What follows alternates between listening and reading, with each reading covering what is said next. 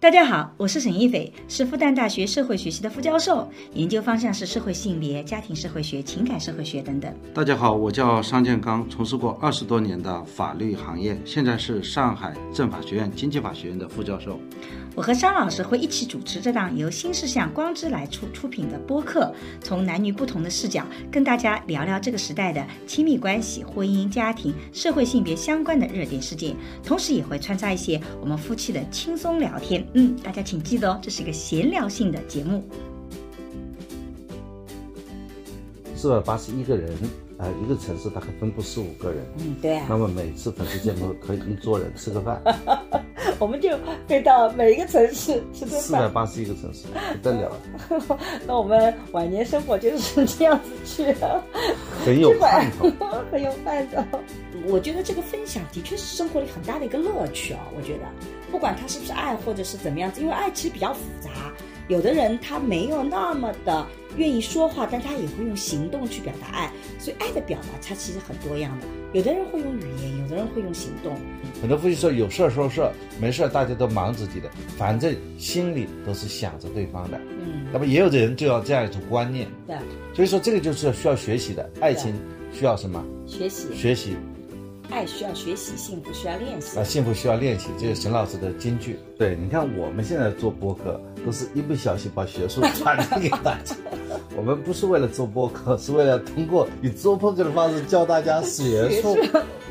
所谓功利叫急功近利，对，急功近利，有事有人，无事无人，这叫功利。对你要看到对方，你要知道这个分享对建立好的关系是有重要性的。对，很多事情你没有做，嗯或者说你不屑于做，是因为你没有意识到它很重要。分享是不要给对方带来负担的，对的，因为你不给对方带来负担，你也不至于来打搅。对呀、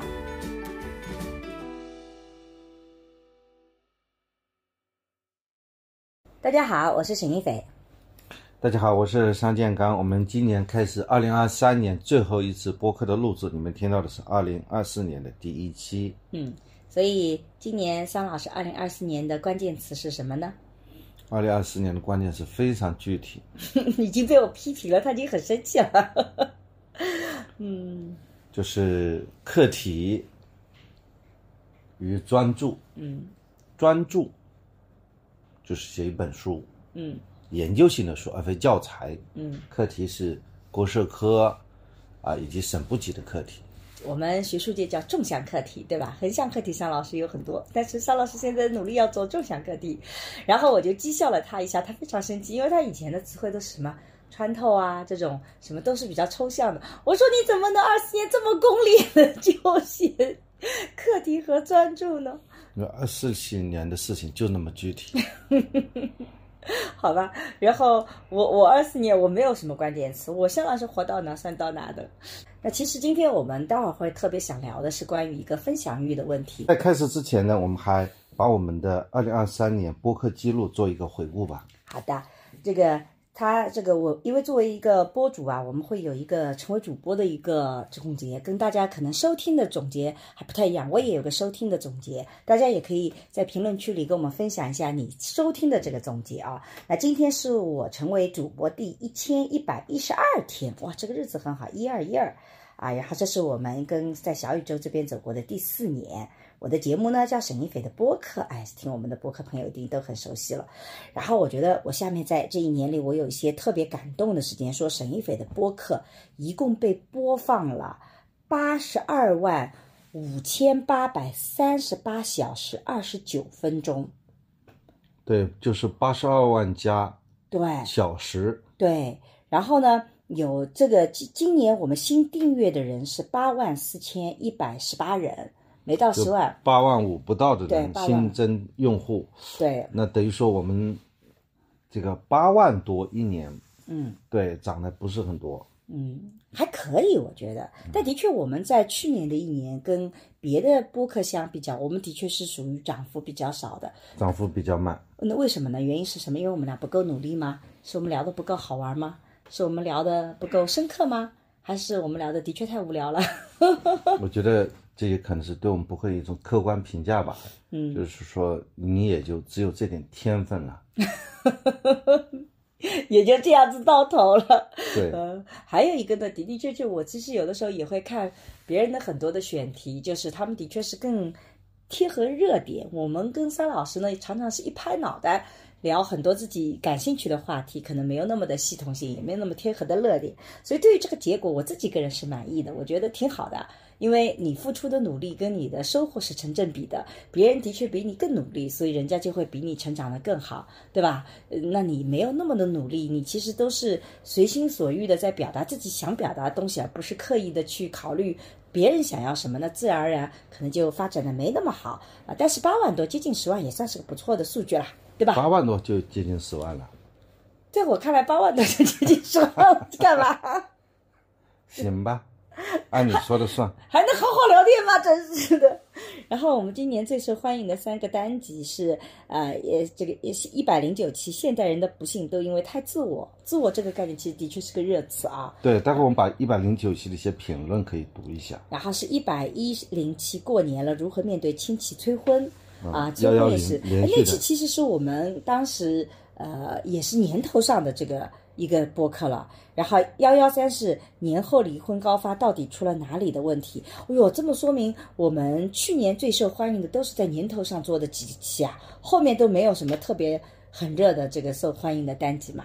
啊，幺零九是第一期，对，一月十三号播出来的，二零二三年一月十三号，啊。也就是说幺零九、幺幺零和幺零三也基本上都是在春节期间吧，春节期间啊，之后我们就元旦后、元旦后、春节前，之后我们就没有这么火了吗？就啊，也不能这么说吧，它这个最受欢迎应该是看播放量吧。嗯，好的。然后呢，我们今年总共登上了三十六次最热榜，这数据其实还是不错的，因为我们总共也就做了大概幺零九到啊现在的幺幺五六啊、就是四十七期，四十七期，四十七期里有三十六期登上了最热榜，这个数据还是不错的，对吧？应该是四十八期，含幺零九，含幺那不就是四十八期嘛？对，四十八期。啊，对对对，好吧，数据四十八期当中有三十六期上热榜，正好三十六除以四十八等于百分之七十五，整数你这个计算算的这么快吗？百分之七十五上榜，嗯，还还行啊。上榜率还是比较高的，这个非常感谢。其实是感谢大家，这其实上榜率很重要的，就是你的老听众能不能在你出来的第一时间去评论、去听取，然后呢，因为那个数据就会决定你第二、第三天能不能上榜，对吧？所以我们其实很感谢啊，我们真的是有一批很忠实的跟我们一起在一起的听众朋友，这个是我们一直很感恩的。不管这个数据这个到底是怎么样的，有这样的朋友陪伴在里面，即即使有几个都已经是足够幸运了，何况我们还有接近这个三十万的，我已经接近三十万了。对我们不说好在三十万的时候要和朋友们聊天吗？对，那么三十万的时候，应该你在像还在美国访学，嗯，那么如果有兴趣和沈老师聊天，可以现在就约起来，时间比较长啊，哎，我们可以搞个线下的博客见面会啊，线下的，线下的等你六月份访学回来以后，份访回去回来以后好了，播客里面的小听众搞一个小型的呃线下的播客的听听听众见面会，对大家如果有这个想法，到时候我们会公布一个联系方式，对对。一个邮箱或者说，呃，一个什么样的方式，大家集中把这个呃需求提提，要求，看看有比方说我们希望他们是怎么样做自我介绍，嗯，把这些呃理一理，发在发公布一个电子邮箱，大家按照这个格式填写一下，发到邮箱里，对或者说什么其他形式，对。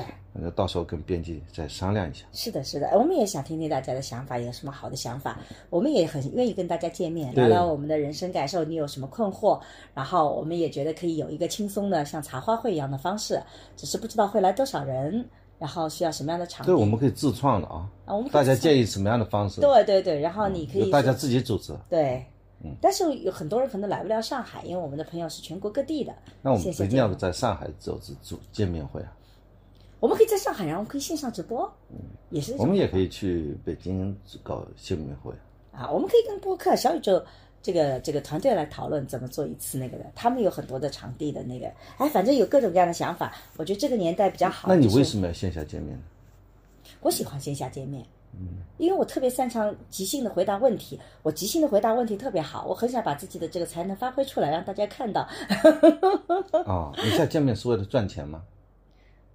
这个能赚什么钱呢？那不是亏本的吗？那你见面有收钱吗？我我没想，还没想这个问题。哦，我觉得这个问题都比较敏感，大家估计比较关心。呃，这种见面会我还没想过要收钱，但是如果我做课程的话，下半年做培训的话我，觉得见面会不应该收钱啊，嗯，因为你就变成付费见面了。哎，粉丝见面会是收钱的，在韩国是收钱的。我做粉丝研究的时候，粉丝见面会是哦，有国际先例。对，但是我我觉得咱俩还没到收钱的份儿，我们一收钱就没人来了，谁要花钱来看你呀、真是的。它还有一种可能，就是为了控制人数，控制人数，如果人数特别多，你就通过呃报名。比方说你设这个上限，哦，还有一比方说五块钱，就谁就按照付钱多少，我估计也不行，大家都达到这个数字。不是的，是这样子的。以前我们做公益活动的时候，我因为从一四年到二零二一九年，应该是一直在做公益活动。早期我们做公益活动全部不收钱的，甚至我们还送礼品，因为我们有很多的合作。来可以白，对对不但不收钱，还白拿。对，但是我们其实后来是收我觉得你这不是。骗子吗？为什么？像这种情况下，不就是那种请老年人去按摩，没有，或者去我们体做家庭检教育有的时把候，比如说车子把你拉过去，然后还给你送东西。不是，因为我们有的时候做家庭教育，然后有些他们想要做广告去推广他们东西的，其实也不是广告，是公益。我们当时发过一次的东西是那个安全的那个，就是你去去徒步的时候那种保暖的那个外衣，因为我们跟一个安全团队合作，他们就发现赞助商也不是赞助商，他们也过来一起来聊，就这个话题，家庭里面怎么有安全意识。他们他们也做公益机构，我们也是公益机构，然后他们有物资，他们就发了。然后还有一次发是发我们能量都自己做的研发，因为我们当时特别感谢我们研发的时候有很多的人朋友来帮助我们来完善这个产品，所以我们举办了一次这种感谢的，然后他们来我们也发了产品。然后还有一次是好像是发了些零食，那是我们自己买的，没有赞助商。嗯，但是也也总共发过三次。做公益的时候很穷的嘛，但后来我们是收费的，我们收比较少的，二十块钱还多少？因为我们发现，如果你不收费，他有个最大的问题是，他报名了以后他不一定来。然后我们比如说请了一个特别牛的一个学者，或者是一个讲座的人，其实上海这种很厉害的家庭教育的都到我那个上海家庭时光来讲过的。然后我就发现，比如说一刮风下雨，一气候变化，他来的人就会特别少。但是呢，你这个场子你其实就是有一个固定的限额的，有的时候呢又来的人又特别特别多，你可能就挤爆了。就是常常是这个特别麻烦。然后我们做公益活动，其实我每次活动是要有一个一定的素质的，就是因为我们当时也得到了政府的支持。然后如果你来人特别少，他就很麻烦，呃，讲讲的人也很尴尬。你来人特别多，场子又爆掉了，不能进，因为有安全的隐患要。报名，对，所以呢，我们报，但我们是报名的，但报了名以后，他老是报了名他也不来。后来我们就发现收了二十块钱，这样子的话呢，他在报名的时候他就会比较谨慎，就他到底要不要来，他想明白了，我来我付二十块钱，因为你不来这二十块钱就没有了，人们会因为这二十块钱。就算是刮个风下个雨，他也来了，所以我们后来是通过这种方式去调节我。觉得倒不是说因为付了二十块钱所以不来的，嗯而是你通过这个设置这么一个付费的环节，让他决策让那个做决策的人他的确是想来的，对的对的而不是很随意的。对，所以有来的人也肯定不是因为付了二十块钱才才来而是说实际上是你就把那些呃可来可不来的人，呃，他说连付二十块钱我就不来，他就说明那些人本身就不想来，对把这些用户筛选了。对，然后我们买，然后我们收了二十块钱，我们就买水，买很这些小一些吃的东西就放在旁边，这样子也很好。所以其实我们做公益活动做了好多年，中间也是有这样的调整。所以粉丝见面会，我个人觉得是可以收个二十块钱、三十块钱的，因为呃，你现在也不能把价格说出来，这个事情还得要大家集体商量、集体决策。好吧，那算了算了，到底呃办不办都不知道。对，就是现在有这么一个设想，嗯，我觉得大家可以帮忙一起出点主意啊。对对对，你愿不愿意付二十块钱、三十块钱？那付两百、付三百呢？那人家就不来了。我们俩这这张脸怎么值两百三百呢？你对自己有清醒的认识好不好？十块钱、二十块钱已经是最多了，因为下面我们会有一个我们的节目被真心赞赏了一百零五次，我们到现在为止好像赞赏的费用没有过五百块钱。啊，一百零五次，啊，应该有五次是我赞赏的。那不止吧？你一直是榜一大哥。啊，不过其实呃非常感谢，因为每次赞赏是我们觉得呃对我们来讲，嗯，这个其实这个数额不管是赞赏一千次也好，一百次也好，对我们来讲这个都不是个钱的问题，而是我们能看到真的被人家呃真心的觉得好，你的这个知识的这个传输是有价值的，这是件特别特别高兴的事情。张老师是这样吧？对，张老师准备把这个钱怎么花法？这个接近五百块钱的费用。怎么花又不是我们能说的算的？我们还没提现啊，嗯，好吧。然后呢，我们还有一个数据是特别让人感动的，是我们有一万三千五百七十一人留下来评论，总计六十五万二千两千九百五十一，都是两本书的那个了。这个，所以呢，他说你的听众总是有话对你说，其实这个真的是我们很大的一个快乐。我们基本上评万论都看的，三千加的评论，对。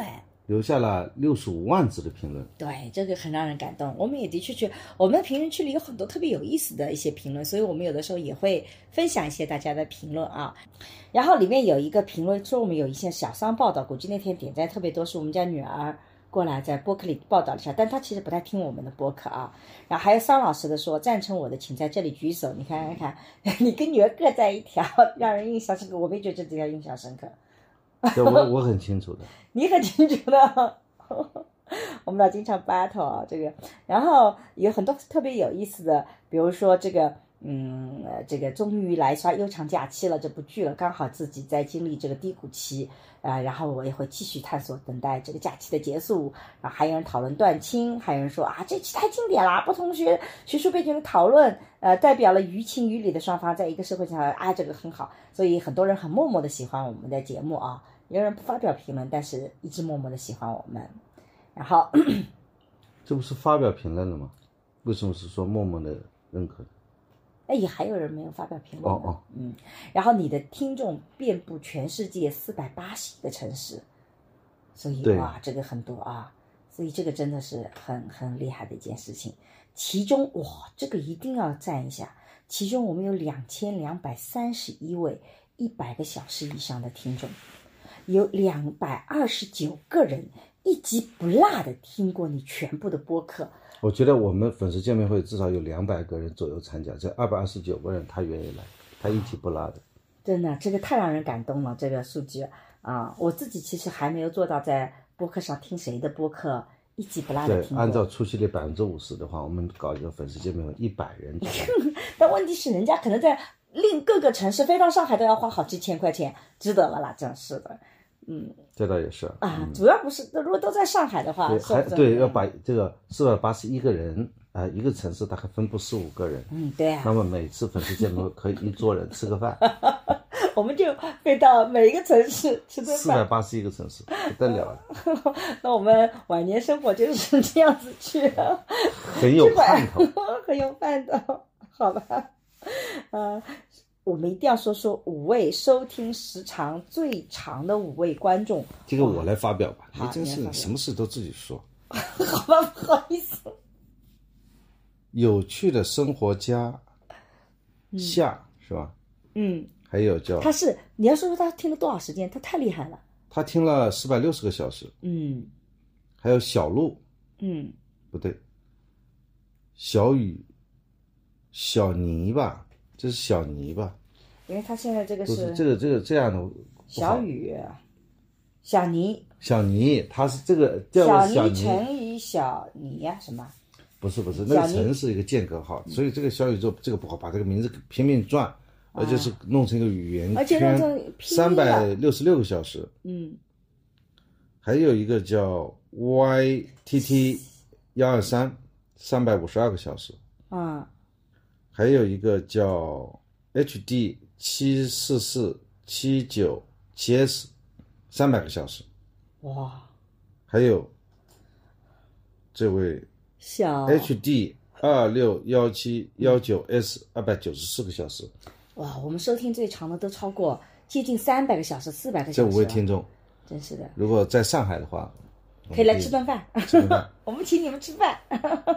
对。好吧，下面你来读吧。评论最多的五位听众，我现在发现这个有一个诀窍，你知道吗？啊，它一个，它这个是转的，中间呢是英文的是小宇宙，我们不要去读的。接下来它是那个听众的名字，郝爱珍。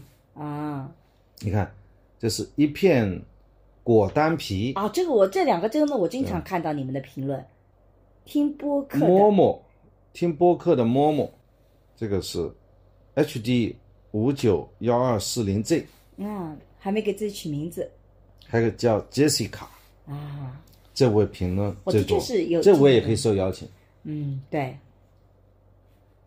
关键人家都避离了上海，祝贺你今年小宇宙你的小宇宙播客突破二十七万，嗯，哇！所以这个是我们今年一年的这样的一个整的一个概念。我觉得这个数据真的也让人可以截个屏发到微博上。啊，真的是特特别感动。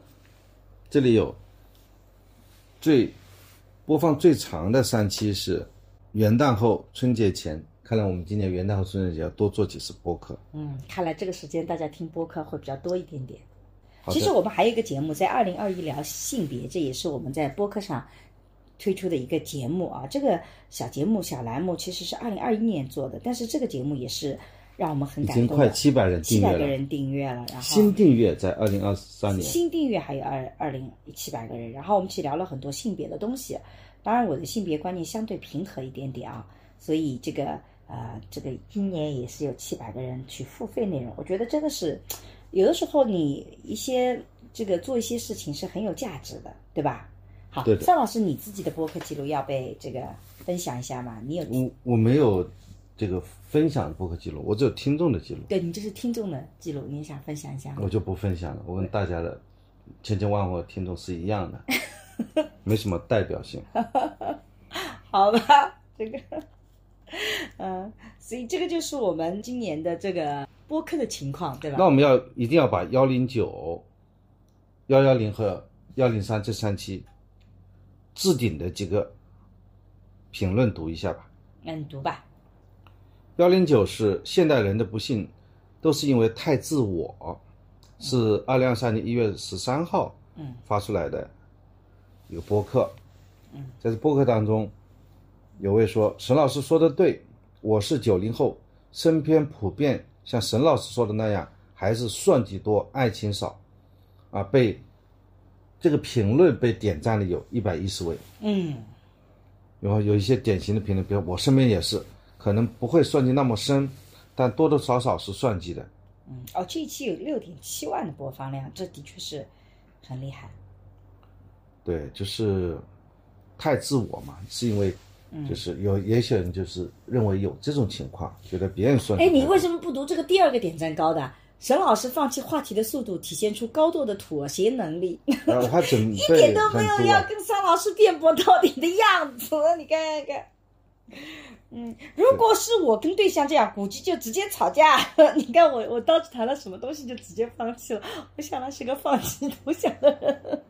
对，嗯他在一分三秒的时一一小时三分钟的时候说，尚老师发出反叛的笑声。反派，对，尚老师发出反派的笑声。这个点赞六十六，真是笑死我了。啊，其实大家我们在聊这些话题的时候，可能就是大家呃会想到自己身边的人。我发现大家很可能就是一些细节，嗯让大家觉得挺真实的。啊，我们我听到了呃，线下朋友给我们播客的评论，嗯就是感觉我们播客比较真实，我们客观的反映了我们当下的一些真实的状态。对，所以我也我们也想这个调研一下啊，调查一下，就是说你用一个关键词，假设你只能用一个关键词来评价我们的播客，你会给予什么样的一个关键词？从我们调查统计来讲，你这种调查统计就是不合格的调查统计，因为你前期已经给了一个暗示，这样子的话，很多人很容易就被你的暗示所引导大家都。写了真实，对，那你就写另外一个词，特别真实。嗯，好吧，好，我们再看看幺幺零这一期啊，催婚，嗯，过年了，如何面对亲戚催婚？嗯，啊，这些我觉得今天在回家之前也可以再听听啊，嗯，反正每年都会面临这个问题。对，呃，第一位评论最多的人说，嗯，这几年亲戚不但完全不催，嗯，反而还跟我一起吐槽，现在男的质量不行，嗯，结婚呢，呃，不需要审慎，支持我活在当下，自己开心最重要，有这么开平的家庭，真幸运，嗯。就说也有人也有人就说有他们家庭很开明，嗯。但是我觉得我最近这几年一直在做青少青年轻人的恋爱的时候，我发现女性对很多男性身边的男性的一个评价都觉得他们很幼稚，或者是很奇怪，而男生对很多女生的想法就是说，觉得他们很莫名其妙，看不懂。所以现在这个恋爱里面最大的问题不是性格不合，是性别不合，互相都看不懂另外一个性别到底是怎么一回事儿。我就觉得这个，呃，有的时候真的特别，呃，有意思。嗯这倒也是啊。嗯，这里讲了情绪价值的三个层次。嗯感受他人的情绪，有同理心和共情，嗯然后去控制自己的情绪，能够及能够及时自我疏导。第三个层次是调动他人的情绪，能够帮助他人走出情绪的困境。嗯啊，这个评论也得到了九十一个点赞。嗯还有阿可，这可可这个人呢，他这个也是我们一百小时加的听众啊。嗯他位于广西。他说：“商知道商老师直男，听完这期才知道原来那么直男，还是商老师二点零版本了。很想知道商林商老师一点零版本那个直男会是什么样子。沈老师的心态真的很好啊，这其实还是表扬沈老师的。所以你想想看，你一点零的直男是怎么样的？我不知道是为什么还有一点零直男。”你自己说你自己是两点零的版本啊，那个时候是你自己说的。两点零版本是我自己说的，我没觉得我很直男，我没觉得我子弹不好，我很尊重女生女性，好吧？好吧？呃，幺幺三七是吧？嗯这位呃听众说很喜欢听沈老师和商老师分享家庭生活的细节，感觉很温暖。嗯还有一位听众说想看桑葚年轻时候的庐山照片，这应该有的吧？有的那照片有没有分享出来？没有分享过。我们下次见面会的时候把这张照片找出来。我们见面会的时候可以分享些我们年轻的时候我们俩的恋爱故事啊，可以开一场专门我们俩当年怎么谈恋爱、怎么吵架的，怎么呃，不过我们有很多经典的这个照片，我觉得举个例子来讲，我们有一张，哎，我们庐山上有一张坐在瀑布前的照片，照片嗯我们还有一张坐在船头两个人穿情侣装的牛仔牛仔衫情侣装的背影照片，我都觉得这种照片都很经典，可以整理一下啊。啊，还有当年刚刚谈恋爱的时候，桑老师借了照相机给我拍照的照片，是吧？不记得了。好吧，这还能聊天吗？还最后一个评论，好，最后一个因为评论。每个读三个嘛现在就读两个。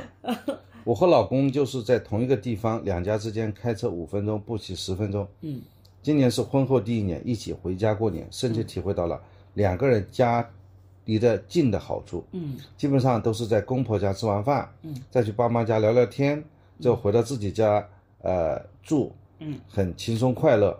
两家人认识几十年了，我们在外工作，两家父母呢也互送，呃，吃的互相关心，嗯，这就是一个大家庭的感觉。但愿以后也会这样和谐幸福，嗯，呃，下下面的朋友们真的把我的心声都写上去了，嗯祝福你们。嗯，好。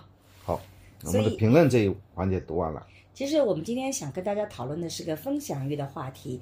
呃，你看，我们其实就是在跟大家分享我们看到这些总结我们的一些很开心的一些想法，也很感恩的一些心态。所以，其实这一期我们从一开始其实也是在做一些分享，其实这就是我们的分享。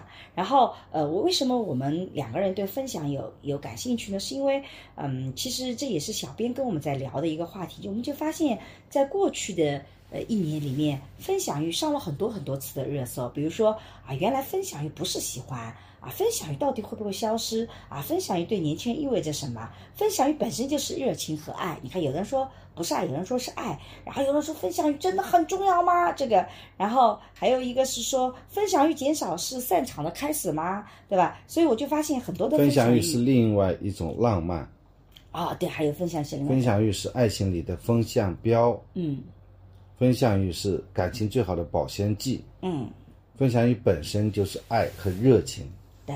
这很多好的金句啊。然后呢，我们上一期做的时候，有一句有一句话好像引起了大家很多的呃这个共鸣和搞笑。桑老师说，他跟我在异地恋的时候，他就要直播自己直播自己其实就是种分享，因为嗯，我我们上一期也聊到了，有的时候你在两地分居，你可能就没有办法很好的，就是说呃，像原来在家里一样碰到面就聊，所以你就不得不呃，这个这个有空就留，因为有时差的问题，所以他就直播自己，直播自己就是一个分享欲的一个情况，所以我觉得这个分享的确是生活里很大的一个乐趣哦，我觉得。不管他是不是爱，或者是怎么样子，因为爱其实比较复杂。有的人他没有那么的愿意说话，但他也会用行动去表达爱。所以爱的表达它其实很多样的。有的人会用语言，有的人会用行动。所以我倒不觉得没有分享就一定不爱了啊。但是呢，的的确确，很多人我们是需要有分享的概念的，对吧？嗯，对。那你觉得什么叫分享欲呢？就是我其实以前跟。呃，有有，就是以前有一个朋友问我说，怎么去判断自己到底是爱 A 还是爱爱很爱 A 还是很爱 B？就他有的时候会两个很犹豫不决，觉得 A 有他条件的好处，B 有他的这个其他的人格上的一些优点。然后我就问他，现在此时此刻有一件事情你很开心，你发生了，你想要找谁聊？然后有一件事情你很悲伤。你需要有人倾听你，你找谁聊？如果这两个问题都指向同一个人，那基本上就是那个人就是你喜欢的。所以我觉得那个分享欲其实是你自己能清楚的看到你想跟谁在一起，你想跟谁的生活有更紧密的联系。所以我觉得所谓的分享欲就是，嗯，我很愿意跟你把我自己的人生和自我跟你来联系起，因为有一个理论叫爱是什么呢？爱是自我的扩张。就是我们每个人的自我都是很独立的，但是爱的时候，我们想把另外一个人融入到自己的自我里面去，所以爱的扩张理论就是讲这个东西的。那么分享欲其实就是我想把你纳到我的生活里来，我想告诉你我的生活是怎么样的，你能走进我的生活。张老师怎么理解分享欲？但我实际上就是，比方说我们出门在外，我们对家人是报喜不报忧的，嗯，很多。学中国留学生到海外去，他们都报喜不报忧。对。那么他们对家人是没有分享欲嘛？那么他家人又是那么深深的爱着家人。所以我刚刚讲到了，分享欲不是没有分享就，就是说分享欲本身其实是一种爱，就你很愿意，至少你喜欢这个人嘛。分享欲更多的是喜欢，就我很喜欢这个人，我想跟这个人交流嘛。但是没有分享，并不意味着不爱，这两者不能倒推，就是。对。他不能倒退，有的人会用行动去表达爱。再说了，比如说你年轻的时候，你有你哪有什么分享欲啊？哦，你有的。我跟你谈恋爱的时候，你倒真有分享欲。你跟别人不太说什么话，你跟我还是话很多的啊。对的，是吧？分享欲，我觉得是二者选其一吧。如果说你很喜欢把你的一些那种开心的事情和别人分享，嗯，这也是可以的。对，我觉得这更更多的是一种爱的方式吧。嗯。我觉得比较质疑的就是说，如果你碰到什么困难，你想跟他分享，嗯，你真的，你只不过把他当成帮你买单的那个人。所以，因为你分享那个快乐，你可能是因为你希望他也快乐，他也快乐。如果你是说想跟他这个分享悲伤，我觉得我不觉得你是真的爱他的。但是我是这样的，我如果快乐跟你分享，我悲伤也跟你分享，这是男女两者很大的不同。对女性来讲，她其实遇到快乐的事情和悲伤的事情，她都想跟对方分享的。但是男性不是的，男性有一个叫洞穴理论，就男性遇到事情的时候，他首先不会找自己爱的人去分享。他会先钻进洞穴，或者找其他的社会知识体系去解决问题。男人要分享的时候，往往是他这个问题觉得已经解决的差不离了，这个时候他就会钻出洞穴来跟你去分享。然后，所以呢，很多时候爱的时候会出现这个问题，就是我们女性会特别不能理解男人，你为什么就遇到事情你不信任我吗？你觉得我不能帮到你吗？你觉得我会背弃你吗？你为什么碰到事情不跟我讲？所以我们女性很容易就看到你今天心情看上去不好，我们就问你发生什么事情了，你跟我讲讲。但是男性这个时候如果还没有找到解决方案，他就会跟你讲说没什么事儿。因为他不想跟你分享，所以这个时候很多时候，如果互相不理解，矛盾就会发生了。你在年轻的时候，不包括现在，你不也是这样的吗？你遇到事情，如果你还没有解决掉，你基本上是不跟我讲的，那我怎么办呢？我只能让你在洞穴里待着呀。那你有一天解决了，你就回来跟我很得意来分享，我前一阵子又解决了什么事情，很牛逼，对吧？那之前是那个，所以而你的观点是说，如果我快痛苦的事情跟别人讲，不快乐的事情跟别人，那岂不是我希望别人来帮我解决？那我把它当成工具了。所以你看，这你也是爱，你不讲也是爱的表现，对吧？我们追问也是爱的表现。好，那你觉得夫妻情侣之间分享欲为什么重要呢？你你不能对刚刚那个话就接着讲一讲吗？你就回避了吗？你们男的是不是这样子的啊？你扪心自分享欲在爱情当中很重要吗？你不要逃避问亲密关系中很重要吗？你不要逃避问题，男的是你们男的是不是这样子的？在没有搞定事情之前，你就不想讲啊？是这样逻辑吗？我觉得你什么时候你才会感受到爱呢？你很多时候你是感受不到爱的。嗯，比方说两个人在一起很开心，你没觉得这个就是爱。就是爱呀？就是很可能说两个人正好这个有很多共同的话题，嗯你会感觉到那种幸福感吧？你真正在爱的时候，你往往就是伤离别嘛。嗯就离别的时候，你会感觉到哇，你对这个人有一种依恋，嗯你这个依恋当中，你会把它萃取出一种情愫，那叫爱。所以分享跟爱没有关系，你觉得？分享它，人们就是习惯。比方说，呃，分享这个人，嗯，我我们以一般的朋友为例吧，因为有些朋友我们特别喜欢跟他聊一些很细节的事情，就是为什么跟他聊，因为在和他聊起来很舒服。对但是也有一些人呢，你只会只跟他谈一些，呃，一些工作上的事情，对谈完以后就没事儿。对，所以怎么讲呢？但是不见得说只谈一些工作事情，跟你聊那个聊得很开心的，在有一方面两者有什么本质的不同，是这个逻辑吧？就有的时候只跟他谈一些解决一些问题，这个关系也很好的，对啊，对吧？你跟他只谈工作上的事情，有什么事情，呃，大家一起商量。然后除了工作之外，大家也就不怎么沟通。但是有些人呢，你就喜欢呃和他们一起沟通呃喝酒啊，所谓的酒肉朋友嘛。对，酒肉朋友就是说和这些人吃饭喝酒是很舒服的，吹牛的都要是。吹牛的嘛。但是你有遇到事情，你也不见会去找他们。有有这种事情不大会去找酒肉朋友啊？对啊，嗯，所以关系其实有不同的类型，对吧？对，但你不要逃避爱情里呢。我们沙老师，你看很聪明的把这个呃问题又逃避掉了。在爱情里呢，啊，爱情它既不是酒肉朋友，它也不是那种说有问题来解决问题的，对不对？所以你觉得爱情还是一种缘分吧？得了吧，真是你这个就是还说自己不够直的，这就是爱情旧脚本，有什么缘分呐、真是的。缘分就是说你，就两个人就像两颗流星嘛，嗯，然后你在这个天际当中，在宇宙的尽头，你们俩相遇了，那你那么那么这就是爱情嘛，那你为什么不遇到别人呢？这叫 没有缘分，没有缘分嘛，好吧，真是的。就两人就没有相遇到。我被缘分打败，因为这个缘，为什么我们讲爱情的就叫不是缘分？因为这个逻辑体系你无法打败的，他永远可以说这个一套缘分的逻辑体系，这个宿命论是打不败的，你知道吗？但是你跟一个人在一起，你你他可能道理，比方他身上的那种味道，嗯，那气味是你喜欢的，对，然后他的这种身体是你喜欢的，身体是你喜欢的，说话方式是你喜欢的对，那么这就就是缘分呢，这决定了。这缘分，好吧。是你是很难去，就是说去刻意去追求的。嗯所以，我有的时候就是经常跟讲新旧脚本，因为缘分其实我们是自己不需要努力的，但是爱情的新脚本告诉你，你两个人在一起关系，你其实需要努力和改变的，对吧？那缘分，但是呢，缘分可以统盖一切，就是它可以把所有你努力改变的也都总结为一个缘分。你看为什么呢？就是因为你看我们有缘分，所以才会改变嘛，这个就是一个循环了。嗯我觉得你的改变，你的努力，嗯，就定义了你是个什么样的人呀。对，就是你的过去啊，一切过去皆为序章嘛。啊这个序章就成为你，凡是过往皆为序章，对吧？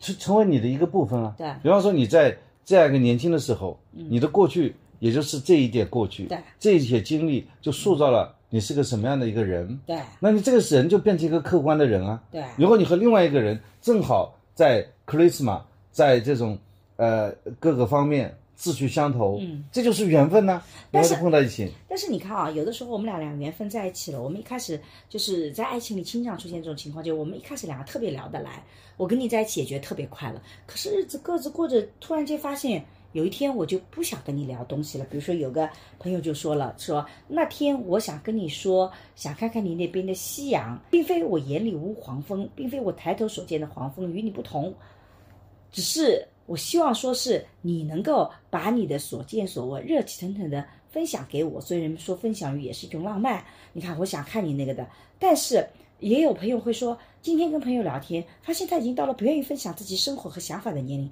他说觉得自己已经够老了，没必要再跟别人说那么多啊。然后你就会发现，他说，哎，分享欲和时间好像是。成正比的，年龄越大是那个的。然后还有一个朋友说，分享欲会消失吗？他说，我可以一个人啪啪啪说一个晚上，我也可以一整天一句话都不说。然后我分享给谁呢？一天的日常，看到日落晚霞，委屈情绪，好笑的视频，鸡毛蒜皮的小事儿，分享的乐趣在于回应啊！我只有喜欢的才会对你说乱七八糟的废话。但是爱意的流失也是从分享欲的减少开始的。我当然不在意天上的云是什么习惯、什么形状，所有跟你分享的无意义的事情，本质上都希望你能够参与到我的生活里来。这就是我们刚刚讲的自我的扩张。但现在有一天我们就没有了，我不想跟你聊天了。不想跟你聊天，肯定是因为客观原因，比如方说两个人在一起，就是分居两地，大家都很忙，这个呢又没有养成，就是说，呃，一个习惯，嗯，又没有强制录播课，强制录播课，又没有这种就是强制聊天的这种机机制。那么就是说，在夫妻之间亲密关系这个这个这个人之间，爱人之间，需要有一个好的一个维持这种感情保鲜的一种机制。嗯，我认为这个机制是大家可能会有一些人类共同的经验。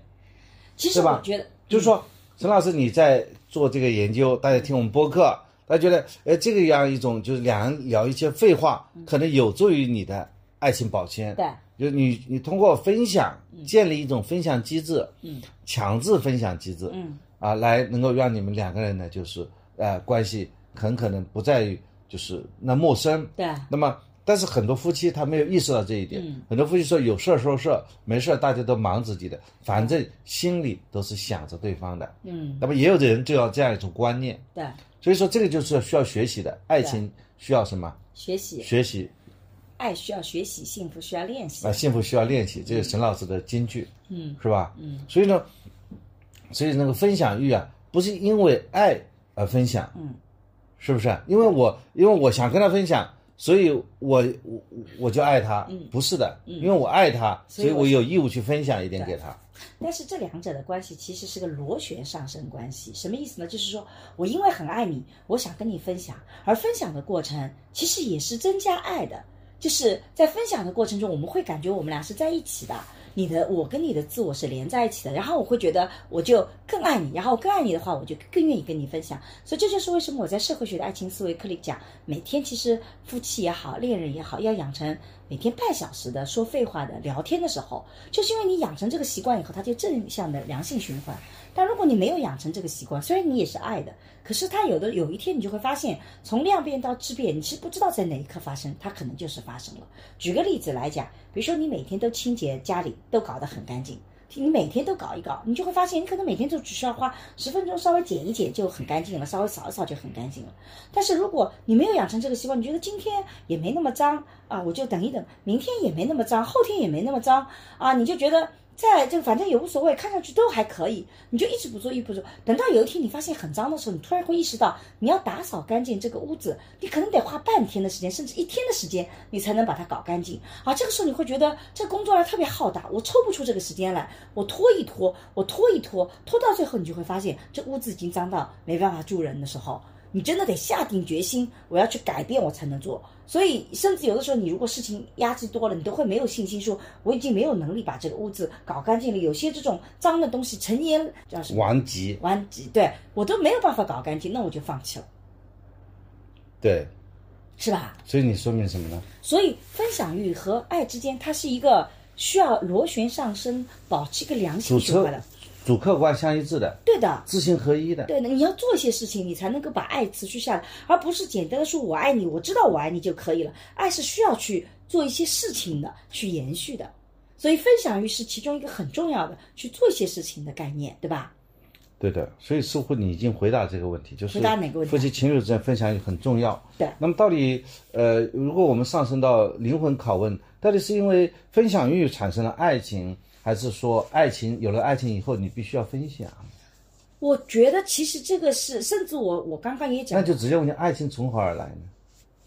爱情主观的还是客观呢？主观的，爱情主观爱情从开始真的是主观的，但是爱情爱情的经营是客观的，它需要有一些理性的东西。但是爱情一开始它真的是感性的，就你很难用一个公式去说，我分享了我就会爱这个人，它不是的。爱的一开始不像基友带还带有基，说不清楚。我们一开始其实爱情的产生是不确定的，爱情不确定的就，像那个 Chat GPT 啊，你不知道它会蹦出什么东西来，对 会这个比喻有点奇怪，怎么？就会蹦出爱情来。你和这个人突然之间就蹦出爱情来，爱情的叫火花嘛。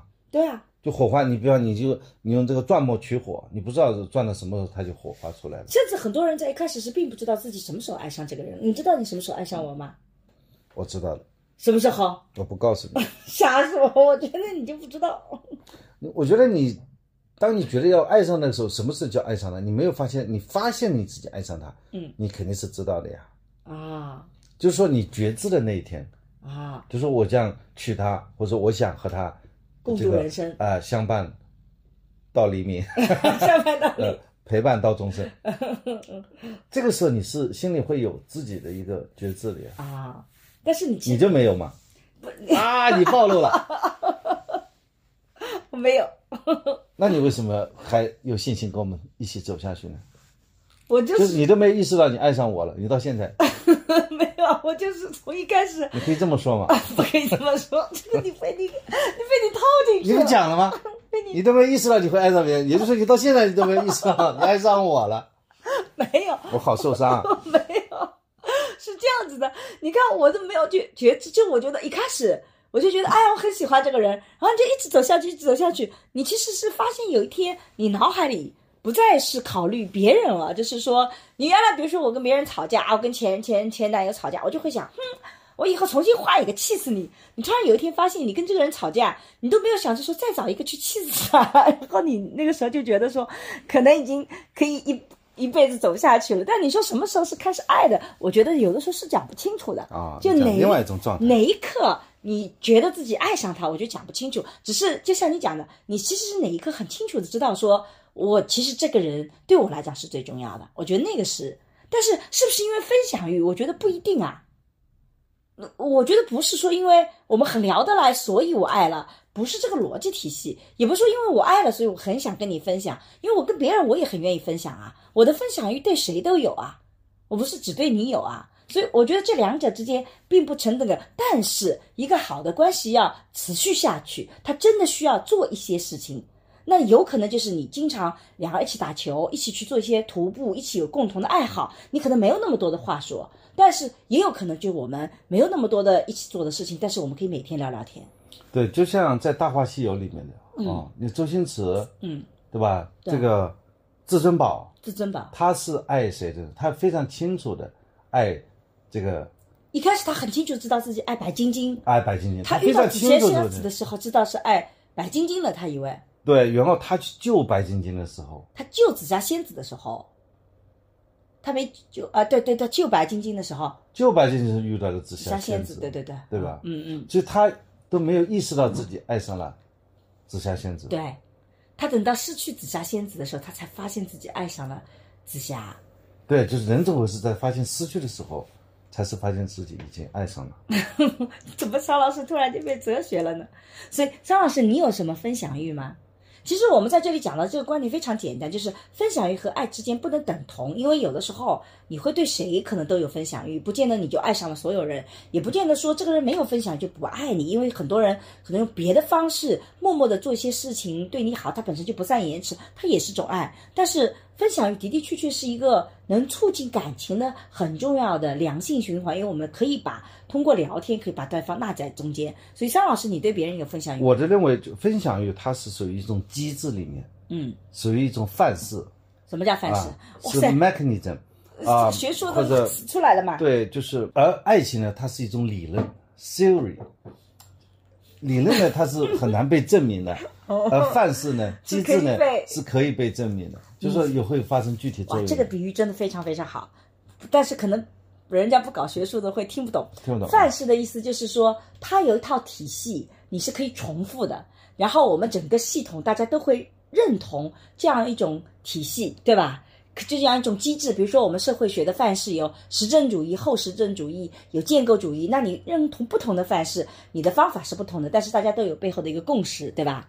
但是理论是你通过这些东程序，最后产生一个东西，但是这个东西到底是对或不对，它这个证明就仁者见仁，智者见智。但范式我们是有共识的，是这个逻辑体系吧？对，你看我们现在做播客都是一不小心把学术传递给大家。我们不是为了做播客，是为了通过以做播客的方式教大家学术。嗯 嗯，好，那你觉得分享欲会不会消失呢？没有分享欲，是不是就是说很难维持一段长期的关系呢？我觉得男男性的分享欲很低，是不爱了的表现吗？其实男性的分享欲很低，是不是不爱我？前面已经解释了，就是如果这个人一直不是那种分享欲很强的，他是通过默默的给你做一些事情啊，比如说有的人就特喜欢做一顿好吃的，看着你吃他就很高兴，他不是会那么说话，那我觉得这就不是不爱。但如果一直很有分享欲，然后一直说话，突然间慢慢慢慢开始不说话了，那一定就是爱有问题了。你觉得是这个？聊天了，你觉得是这个逻辑吧？肯定是有意见了。对，要么就是有想法了，要么就是他找别人去聊了。他总日子有个改变，这改变本身是需要值得关注的，而不是说有没有，一直没有也没关系，一直有也没关系。但一直有，突然间没有了，我觉得那一定是有问题的。你这个就像医生看病一样的。怎么啦？啊，最近发生了什么事儿？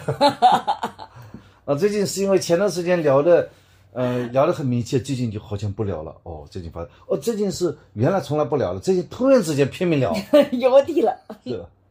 就就关心变化。是的啊，社会学就是研究变化的。是的，我们社会学比较多的更关注变化本身，而不是说本质的东西是什么。本质的东西它，我们是看背后的底层逻辑啊。这样回答非常学术，我觉得一下子，啊、脑补了大家很多，你可以自己去讨论啊哎。但是我其实很想问看，我觉得这个话题为什么跟尚老师聊特别有价值？就是尚老师，你以前不是个分享欲很强的人，你现在好像慢慢慢慢变得愿意分享了，你是怎么改变的？是被强迫的吗？我现在也不爱分享了，我现在哪里爱分享了？你给我首先证明我爱分享，以后我再跟你解释。好歹每周有一次强制播客的录制。我们还是有话题讨论话题吧，有事儿说事儿。我没说呃莫名其妙就分享，我也没什么好分享。的。我的生活目标感太强，嗯，比方说我现在要做 二点做要申请课题，呃课题他啊不写专注，嗯。我有什么好分享呢？我也很难有分享，嗯，我我每天都很忙，所以呢，有一分钟就去看书，我就觉得没什么好分享。哪呀？你看个《红楼梦》，天天说我们能不能聊个《红楼梦》，我们能不能聊个《红楼梦》？他最近开始看什么卡夫卡的那个，不是卡夫卡，是看那个局这个局内人是吧？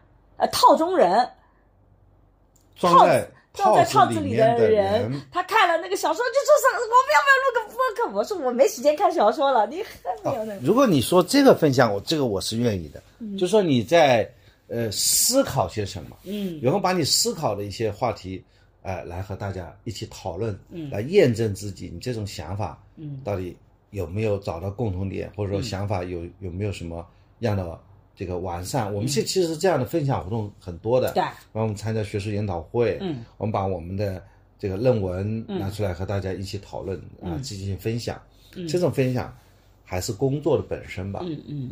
那我们以前，以前为什么要分享？是因为以前没什么好分享的，以前就是在学习。现在就是说你在输入的时候，你没什么要分享的，嗯，你想输出的时候，你就想分享。对，以后你分享以后，发现你会获得新的观点。就像我有个想法，加你一个想法，我们凑合在一起，我们有三个想法。嗯但是现在很多的朋友会说，那我又不做学术，那我怎么去聊这些话题呢？我觉得你还在思考吧。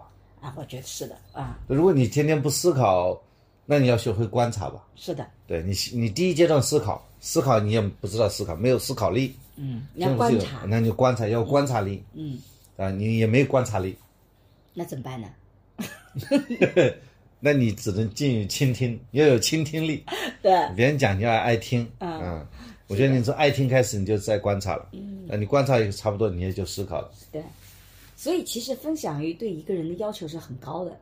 他首先得自己要有一个，就是呃观察世界、对世界好奇心。因为我们讲啊，就是啊、我们说聊天，很多时候真正起作用的，其实或者分享，它大部分都是废话。就你的所思所考，它不是一个功能性的东西，因为如果功能性的东西，它就会偏向于就是说，我们就就事论事。今天我们要也得出一个结论来的，对不对？但如果是分享的话，我跟桑老师去聊很多都是极其无聊的事情，比如说今天我在路上看到了什么东西，它有什么价值呢？它没有，但是我就是看到了，觉得很好玩。所以其实分享欲是要求你对生活本身要有一定的这种好奇心。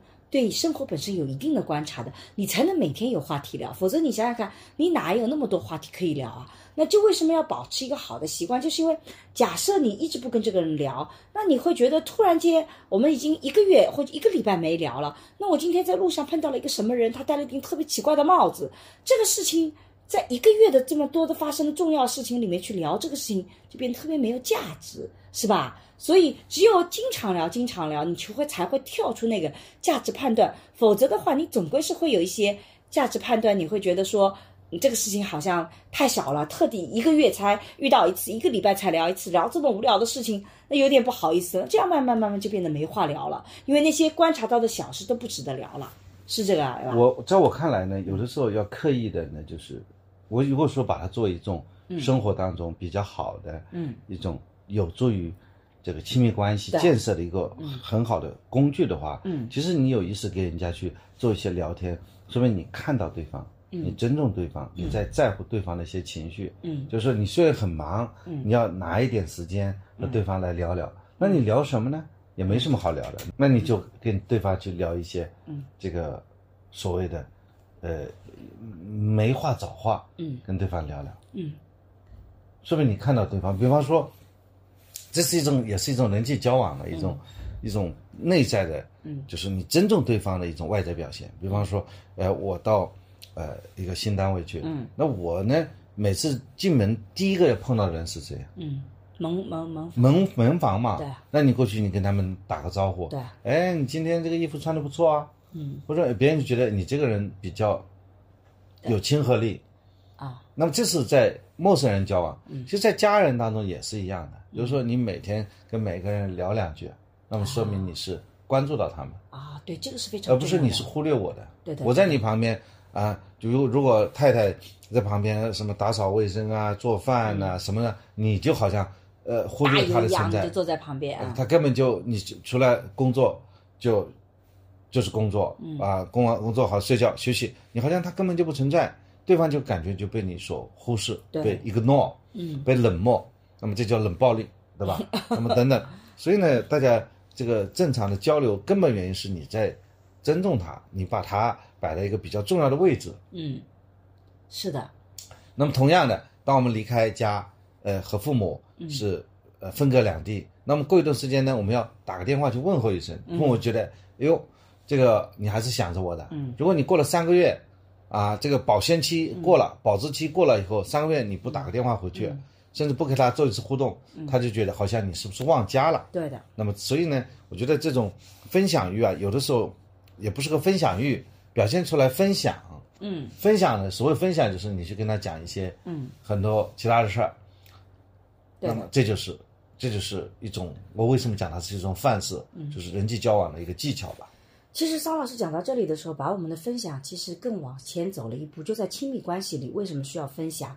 是因为在日常生活中，我们能为别人做的事情，其实没有你想象中那么多。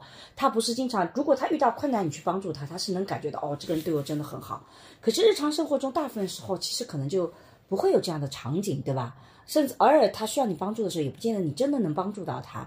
那怎么能让对方感觉到你是在乎他的存在的？怎么能让对方感觉到说我做这些事情你是看到的？其实就是需要通过语言来表达的。所以我跟你聊个天，我跟你说一说，我跟你那个，其实至少是不断的在反复告诉对方说，我在心里面其实是有你的，你一直有，我有你这个位置，然后我一直在嗯有这样的一种。呃，这个存在感在里面，这样子对于互相的情感，其实是一个非常好的一个触动。所以在这一块里面，其实是要有意识的去做，而不是说我有空了就做，我没空忙了就算了，对不对？因为这个分享也是在呃家庭当中啊，或者说特别是一些大家庭当中，就显得特别重要了。嗯，比方说，呃，一个小孩儿，嗯，他找一个就是。比他强的长辈，嗯，他要不要分享呢？嗯，如果说他有什么开心的事情，嗯，哪怕其事业上取得一点点的这个进步，嗯，他呢也会分享出来，嗯，让我们知道哇，你很不错，嗯，你哪怕被小小领导表扬了一下，嗯，甚至说呃你在哪里呃看到一个花，或者到哪里去旅游了，嗯，或者说你吃了一个什么东西，你去分享一下，嗯，这就会使得整个。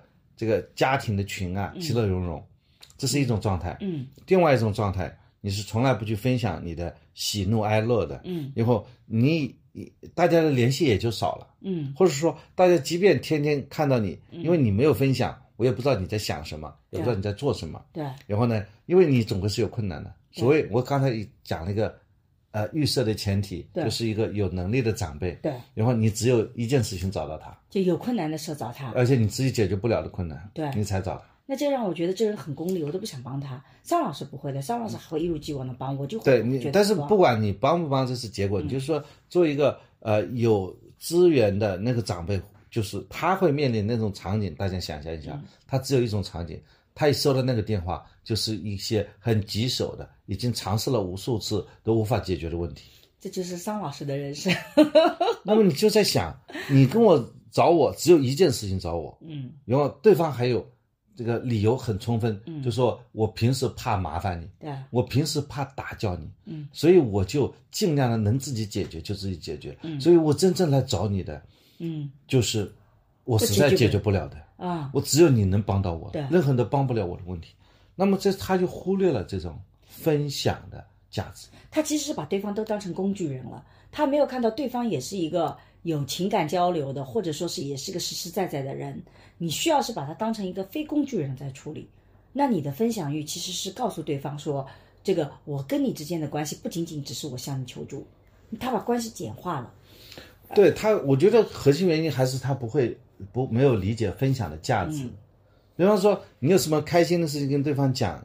这个事情是不需要对方帮忙，说明你是什么？你碰到什么开心的事情，你是想到对方。对的，我尊重对方。对，而并不是说，就像沈老师讲的，被被认为是被他当成工具。对，我们现在有的时候做，而且他的这个理由啊，嗯，好像是很正义，对，不想打搅你，我不想打搅你，你发个消息给人家打搅谁了？是啊，人家看你这个很开心的消息，对，就被打搅了。是的，我也一直遇到这种情况。我前两天还对这个事情。这个发过脾气，我就觉得不要老是这个到了最后一刻才告诉我，你这个包括我自己跟我自己的学生也讲，现在很多的学生他是呃，就我们以前在做学生是会受这样的过过去可能比较传统的，就是逢年过节要跟老师去问候一下的，现在的学生是没有这个习惯的。就是我们自己带的学生，他都没有这个习惯。他的理由就是沈老师，我不好意思，我不想麻烦你，我我不想打搅你，因为你很忙。我就跟他讲，你发个信息说沈老师教师节快乐，沈老师国庆节快乐，他怎么就麻烦我了呢？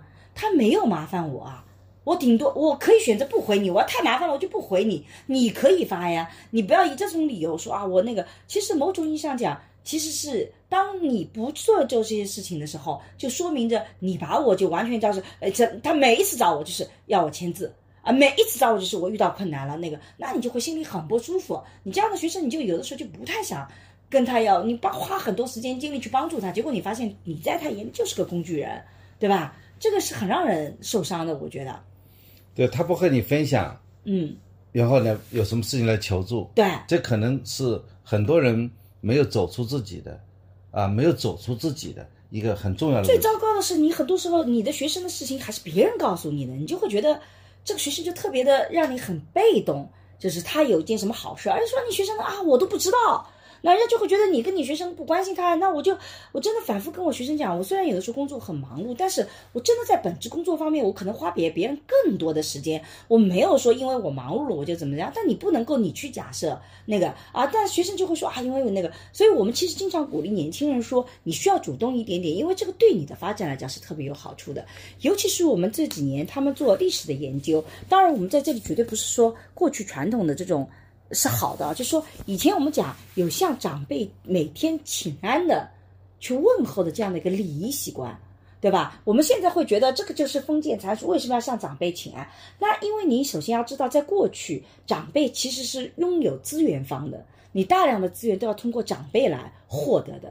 所以，其实像这种机制的设计，它就把你功利型的只想获得的东西，它变成了一个日常的交往，这样对整个关系来讲是更和谐的。拿出来的那个人，他会更愉悦。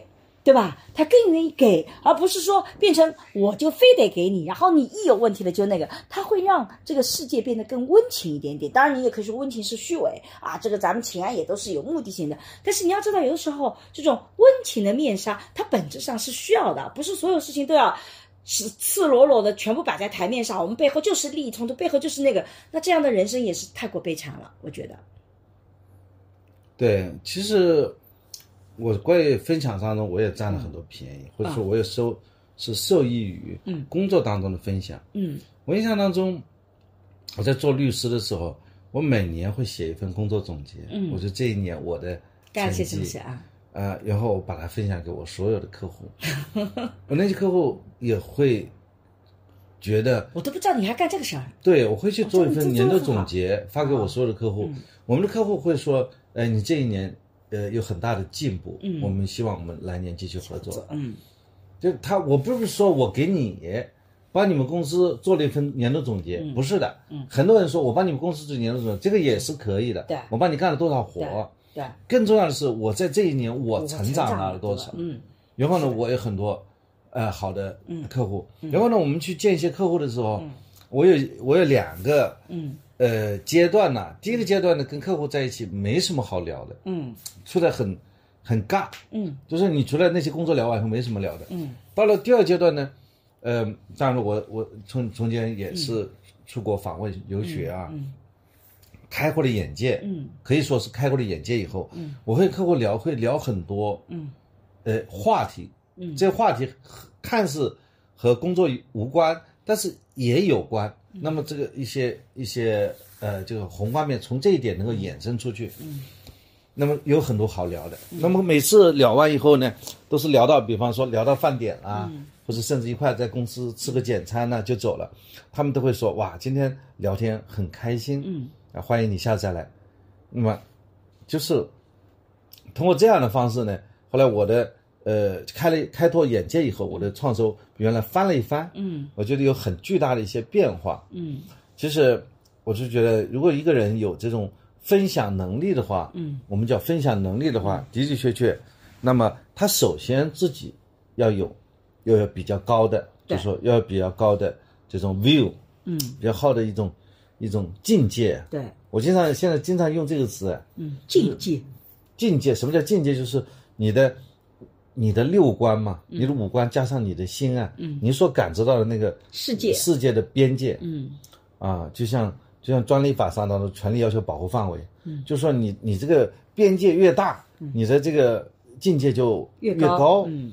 那么只有你有比较高的这样一种呃一种一种认知，你就可以跟这个这个认知当中就包括你看到对方，嗯，看到你的亲密爱人，看到你的父母，看到你的家人，看到那些甚至有能力帮助你的人，对，你跟他是处在一种处在一种平等的，甚至你甚至是包容他的，嗯，这个时候你才会去关注到，你也需要给他做一些分享，对的，哪怕他是你的领导，哪怕是你的顶头上嗯。司，啊，你就把他变成说，呃，哪怕是你的这个最最最没有任何理由拒绝你的那个，嗯，呃，有价值的对象，你就不能把他当成你的世界之外。对。你之所以不愿意跟他分享，就是因为你把他当成你的世界之外。对在你的那个境界，你的那个 world，my world 里面，在你的我的世界里面就没有这个人的存在。对，如果你的世界包括这个人的话，说明你自己成长了。是我这样讲是不是有点，呃，形而上学？没有没有，我觉得你给年轻人提了一个特别好的一个呃建议，就是我们经常以前讲细节决定成败，就是很多的年轻人都老以为自己能力成长了以后，我就会怎么怎么样子，就你要累到一定的程度，然后我就厚积薄发了。其实不是的，很多的改变是潜移默化在改变的。你每天都在做，你每天都在做总结，你每天都在成长。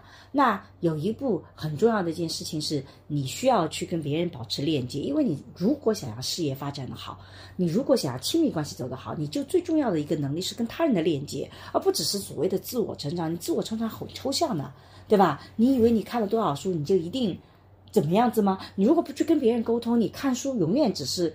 看书那些东西在你内部消耗，但你只有跟别人沟通，你才知道你看书看的怎么样，别人是怎么理解的，你才能拓展对这个书的理解。你去钻研一个技术，你也需要跟别人去沟通，你才知道这个技术可以用的广告。所以，什么叫细节决定成败？就是其实是你要做很多细的事情，比如说保持一定的沟通的频率，保持一个联系，这些细节的东西你做到了，你会发现它对你的生活是更有帮助的。所以，桑老师其实刚刚是分享了他自己从一个这个一穷二白的这个完全靠自己的努力的方式来发展的，在这个过程中，他做了很多细的东西，包括他之前写文章，包括他做这个总结分享。其实这些正是这些细节，才最后决定了他能走到今天的这一步，是吧？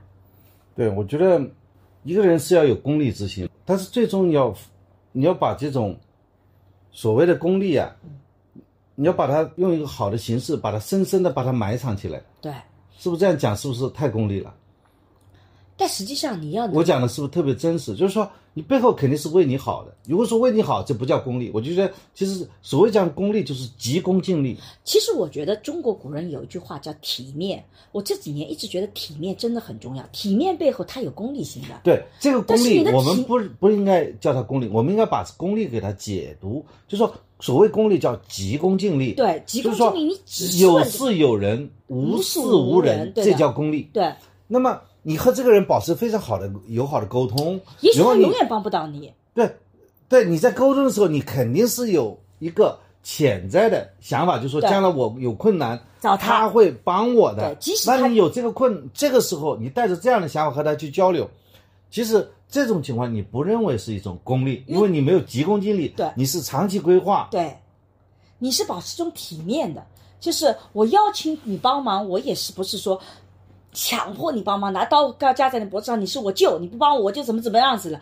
而是我跟你保持好的关系，我们关系是非常体面的，我们互相是愿意互助的，互助本质上其实就是一种体面呀，对不对？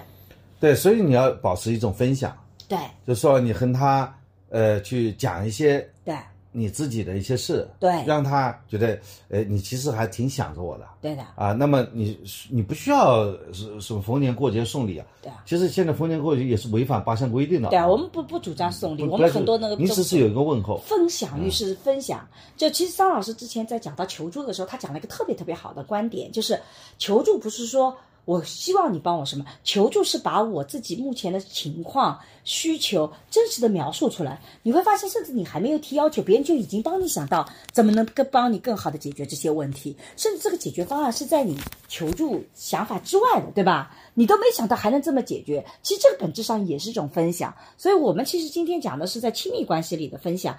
呃，我不是说没有分享就一定感情不好，但如果你一直很愿意分享，突然间不愿意分享，那肯定是有问题的。但表达爱有很多种方式，但我们其实鼓励大家，不仅仅在亲密关系中分享，在更广阔的空间里，其实也。可以去做些分享，而在这个分享的过程中，你可能得学着怎么观察生活，怎么找到生活有意思的东西啊，怎么能够去表达的更好。那这样子的话，你的生活就会良性循环，对吧？对，那么编辑老师问了我们两个问题，其实刚才已经回答了啊啊，你再把它重点呃提炼一下啊，啊如何保持好的分享欲呢？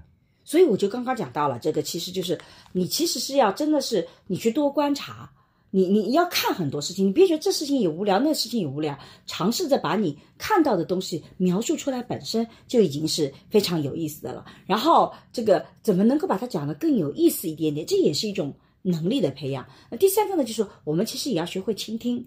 就是我们能够倾听别人，你会发现别人也更愿意倾听我们。有的人之所以觉得我讲别人别人都不要听，是因为我发现他也不要听别人讲东西，所以这个才会形成一个恶性循环。所以这个是一个长期的、慢慢的改变，然后你要有意识的去做这些事情，这做一个有趣的人，对。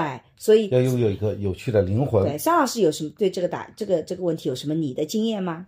我的关键词就是你要看到对方，你要知道这个分享对。建立好的关系是有重要性的。对，很多事情你没有做，嗯，或者说你不屑于做，嗯，是因为你没有意识到它很重要。对，好，我们最后一个问题啊，嗯，那么在其他关系里是不是需要保持分享欲呢？我们刚刚也讲了，也讲了了，嗯，那么，呃，过度的分享欲是是打搅打搅嘛？我觉得这要看情况的。就如果你每件事情都要我回应，这个会很麻烦。你不断的跟我提问题，这是很麻烦的。分享欲是什么啊？沈老师，今天新年快乐！我们今天这边下雪了，真的很美啊！这个把雪景分享给你，新年快乐！这叫分享。这说，沈老师，我过年了，我跟我妈关系处不好，你能不能跟我讲讲看，我怎么跟我妈关系搞好？这个叫打搅，因为你这个不是一个分享，你是个求助，所以分享和求助之间的一个本质区别是说，分享是不需要对方一定要给回应的，对不对？求助是一定要回应的。如果你分享一定要对方回应，比如说我跟你讲个 A 的事情，你一定要对 A 的事情也要去回应，那其实就很难分享。我跟桑老师经常两个人聊天的时候，我聊 A，他聊 B，我然后我又聊 C 了，他又聊 D 了，我们两个各自把自己觉得好玩的事情讲出来，并不见得一定要一一对应的去回应说哦，你这件事情我觉得你的观点对或不对，或者我是怎么看，他并不需要分享，就是我讲出来就可以了。至于对方有没有回应，其实没那么重要。对方可以讲别的事情，哎，我发现啊，有人讲了另外一个好玩的事情，那也可以啊。对的，嗯，分享是不要给对方带来负担的，对的，因为你不给对方带来负担，也不存在打搅的问题。对啊，呃，比方说你给人家经常发一些段子对，啊，博君一笑，对。对吧？嗯，然后你还发一些黄段子，这个就打搅了。住，收不是，住，我就就打就打搅了。也不我举个例子，发给你这种人也不见打搅。不，你不能在人家上课的时候、直播的时候，我上课直播就，突然间怎么来个黄段子，那学生一下举报了，这就打搅了。呃你怎么会交到这样的朋友呢？哎呀，我那个学生上次听了我的播客，呃他说商老师这个给他分享一些东西不说打搅，然后给他分享一下偷偷的，他只能偷偷的把它删除啊，默默的删除，对吧？这个不好，这就打搅了啊。嗯对对对，对，你就可以问说，哎，你现在方便吗？嗯，我给你发一个呃比较有趣的段子。对啊对这个这个是开玩笑啊。然后，如果你觉得对方你分享给对方，对方没有回应，你越是分享给对方，越希望对方回应，其实对方会越害怕跟你沟通。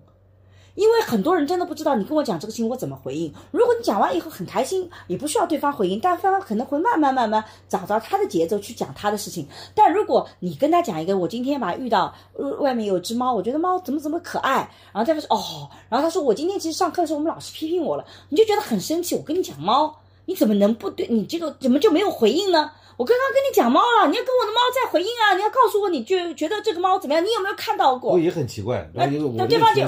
很生气，那对方就有的时候就会很害呃怕这个就不。合时宜了。对的我一个学生突然跟我跟听了我的播客以后，呃，商老师他去分享他一只猫，如果是女学生，我觉得这个事情你叫我怎么回答呢？这个不方便，但是他如果跟你你还得要有一些边界，边界感的。那当然了，我的意思就是说，你不要强迫对方一定要对你讲的事情，一定要有你认为合适的回应方式。那样子的话，你就会压低别人的回分享欲。所以其实是需要放。比方说你在旅游，对呃，一个好的雪景，对然后砰，老师，我在这里旅游，这个真漂亮，那我觉得这可以，对啊、这个可以，对那你因为刻意的发一只猫给我，我就觉得你在干嘛？你说，哎，正好顺随手拍有一只猫，或者说，这种就发朋友圈就可以了，发给你都奇怪的。对，这个啥意思啊？你是不是对我有什么想法？啊，让我这种中年男子又多虑了，又造成了打搅。嗯，好吧，好吧，行，那我们其实分享欲大概这些问题也回答掉了。啊那你就总结吧。哎呀，我觉得这个时候抢话题特别重要。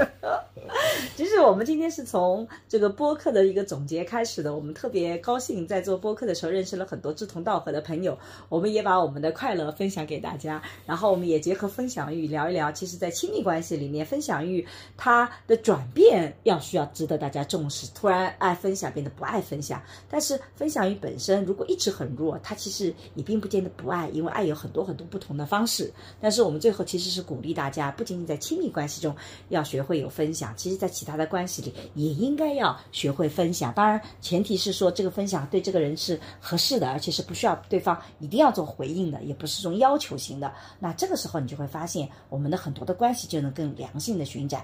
呃，不仅是在亲密关系里能走得好，在别的关系也能走得好。我的总结就到这里，商老师，要总结吗？你还总结吧？啊，好的。我觉得我们通过今天的讨论呢，讨论了分享啊，那分享在这个爱情当中啊，它也可能是一个呃一个盼子，一个一个指示指示标志。